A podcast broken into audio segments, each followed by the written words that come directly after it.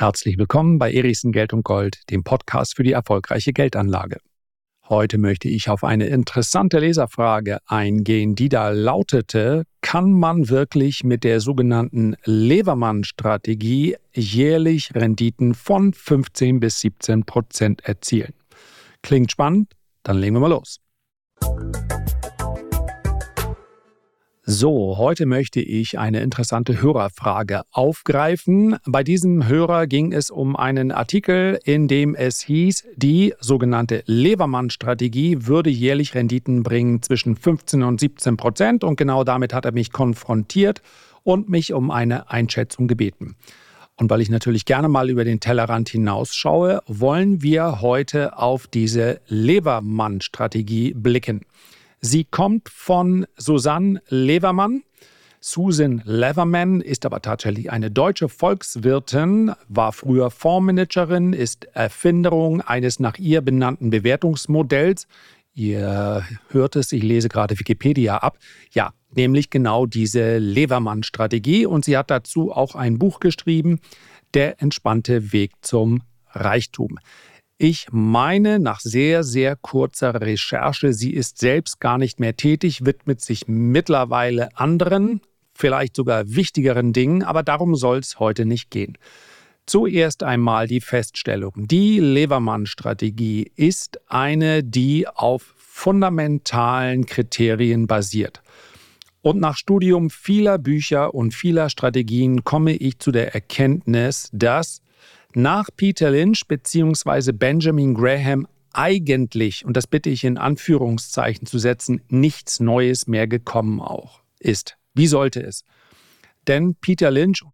Your advantage in picking stocks is your direct experience with companies as a consumer, on your job as a professional, or as a neighbor und vor ihm Benjamin Graham, habt ihr vielleicht schon mal gehört, ja, sein bekanntestes Buch lautet uh, The Intelligent Investor, habe ich hier im Kanal auch schon mal besprochen. The three basic ideas that uh, that uh, underlie successful investing, which is to look at stocks as businesses and to have the proper attitude toward the market and to operate with a margin of safety. They all come straight from Graham. I didn't think of any of those. And die haben verschiedene fundamentale Kriterien miteinander kombiniert und kommen dann durch diese Kombination zu einem gewissen Scoring-Modell, um zu sagen, diese Aktien sind gut, diese Aktien sind weniger gut, also nicht kaufenswert. Und was all diese fundamentalen Analysten miteinander gemeinsam haben, ist, dass sie am Ende des Tages fast immer dem Lager der sogenannten Value-Investoren zuzuordnen ist. Und das ist auch bei der Levermann-Strategie nichts anderes. Es ist ein Value-Ansatz und der ist in einigen Jahren sehr gut gelaufen und einige sehr prominente Investoren, dazu gehört auch ein Warren Buffett, dazu gehörte ein Charles Munger, ein David Dodd, All diese Investoren sind damit sehr erfolgreich geworden gewesen und sind es teilweise noch immer weil Value Investing sehr lange sehr gut funktioniert hat.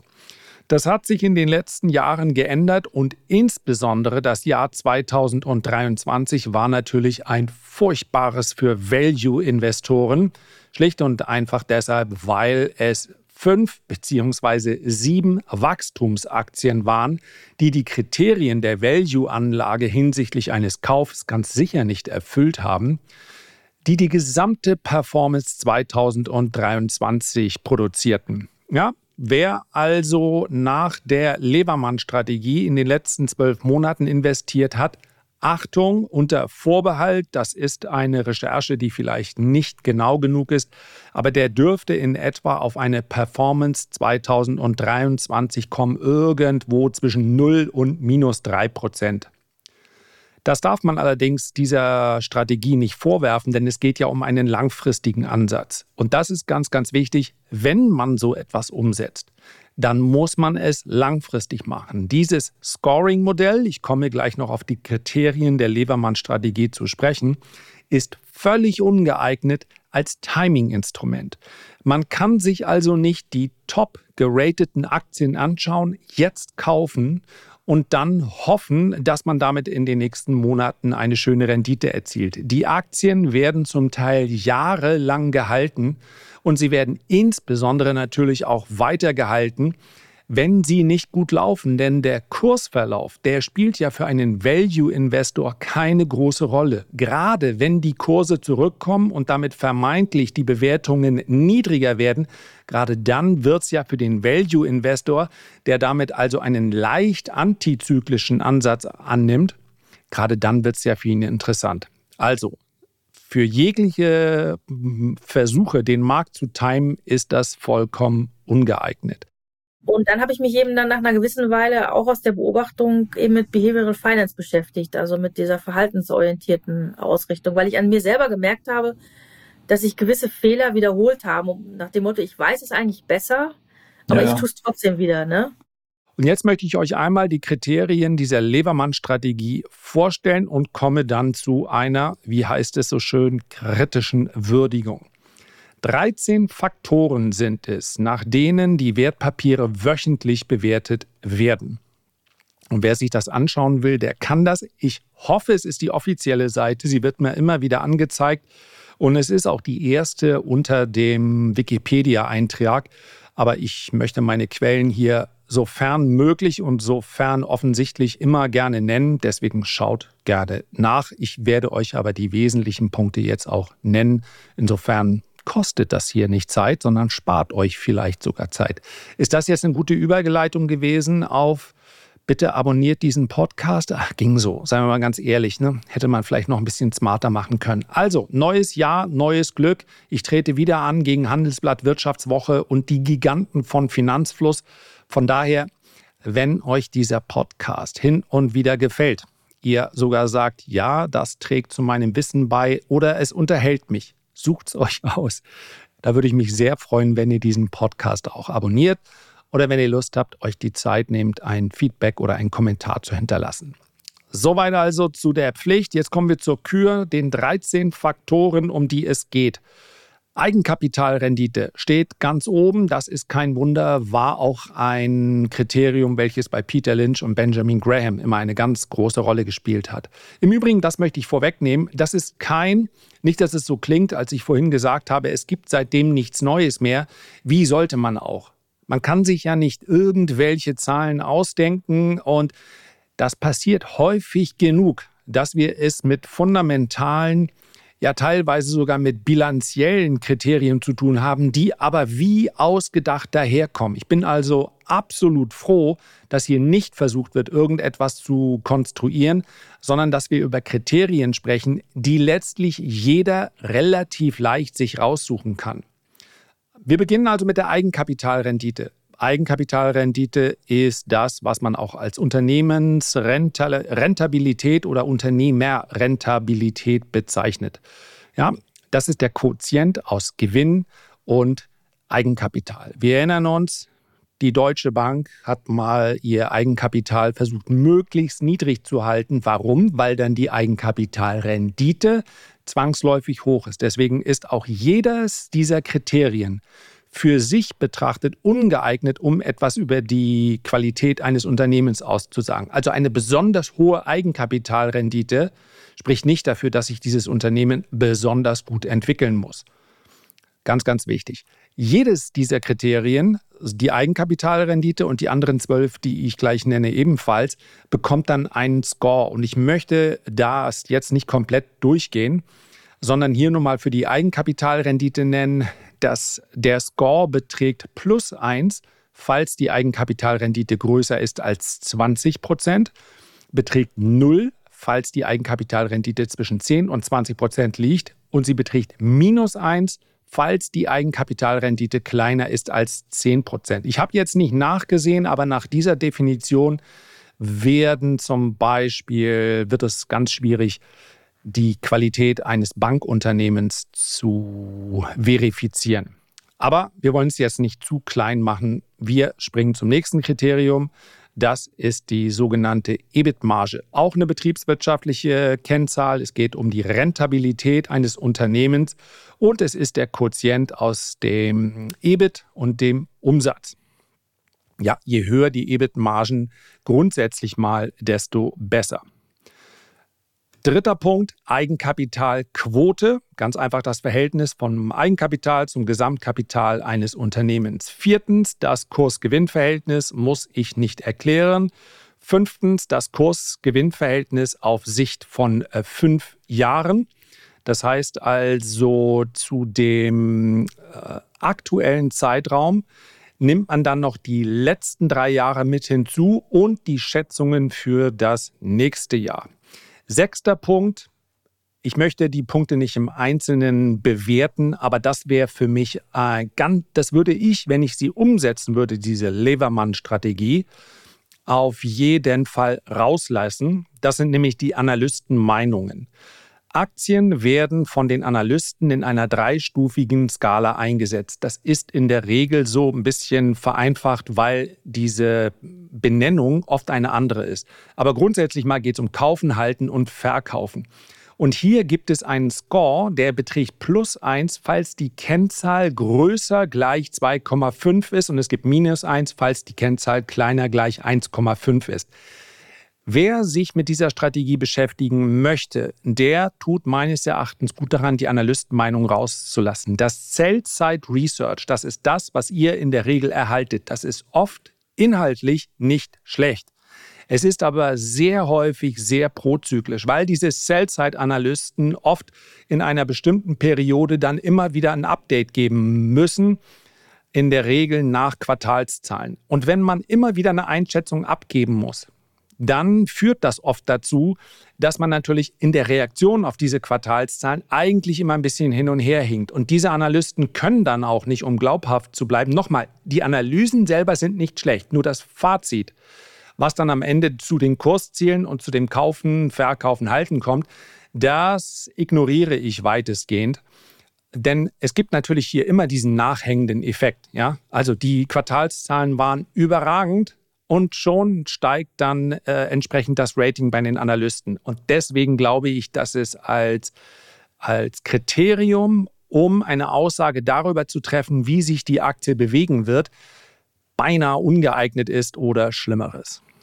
Siebtens, Reaktionen auf Quartalszahlen. Es wird berechnet, wie sich der Kurs der Aktie am Tag der Veröffentlichung der letzten Quartalszahlen im Vergleich zum zugehörigen Index verändert hat und so weiter keine schlechte Idee, weil es hier natürlich auch darum geht, ein Unternehmen, was regelmäßig die Schätzungen schlägt, bekommt hier einen besseren Score als ein anderes Unternehmen. Das ist gar nicht verkehrt. Gewinnrevisionen. Berechnet wird die Differenz der Analystenerwartung für den Gewinn pro Aktie vor vier Wochen mit den aktuellen Erwartungen für das laufende Jahr sowie das kommende Jahr. Bedeutung, überraschend positive oder negative Analystenerwartungen drücken sich in der Performance des Wertes am Handelstag aus. Jawohl. Kursverlauf der letzten sechs Monate ist gut, dass das mit drin ist, denn hier gibt es natürlich hier ist das, was die große Schwäche vieler Value-Ansätze ausmacht, dass sie am Ende des Tages auch gegen einen Trend Ewigkeiten investiert sein können. Es ist nur ein Punkt von 13, aber die grundsätzliche Idee, dass man dieses Trendverhalten mit reinnimmt in eine Value-Strategie, die ist gut. Der Punkt ist im Übrigen, das kann ich mal gleich vorwegnehmen, aus meiner Sicht wahrscheinlich der beste in der Strategie und damit auch vorgezogenes Feedback.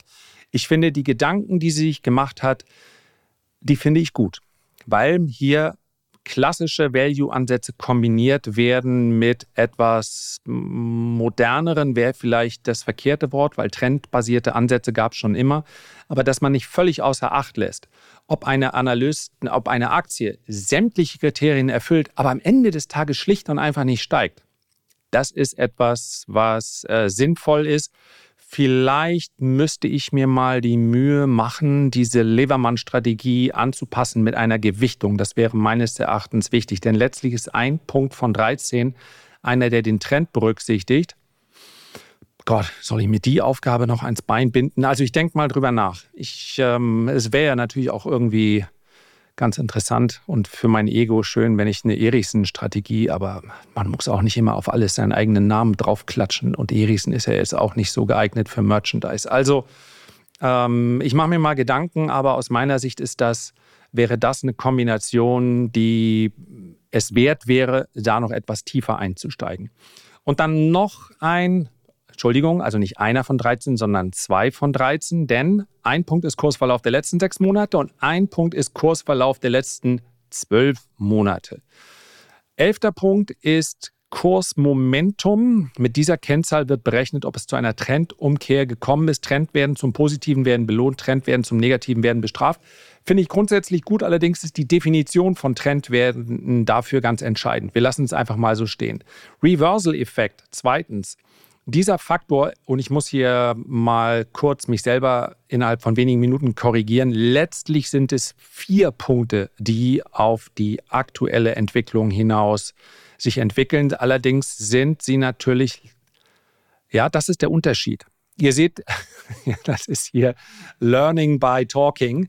Äh, das ist der Unterschied wahrscheinlich zu Lynch und Graham und anderen Value-Investoren, dass die normalerweise ist ein Value-Investor recht antizyklisch unterwegs, weil er auf den Wert der Aktie geht. Und hier versucht sie, glaube ich, durch diese Kursverlauffaktoren, durch Kursmomentum und durch den Reversal-Effekt genau das auszugleichen.